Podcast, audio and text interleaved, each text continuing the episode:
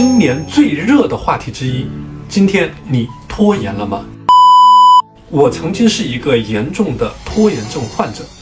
一九九六年的夏天，我把我小学二年级的暑期作业硬生生地拖到了报道前的最后一晚，直到报道当天早上还有一半没有完成。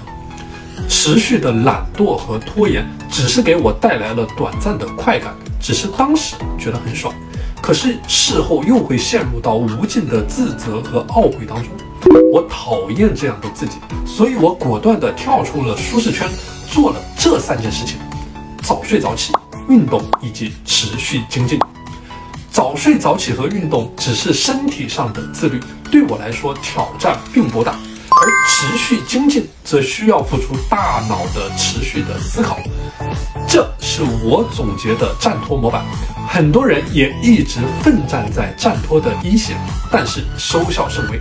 根本原因就是缺少一整套体系化的思路，方法不对，努力白费。想要获得告别拖延症的模板，请你告诉我，我在自律世界等着你。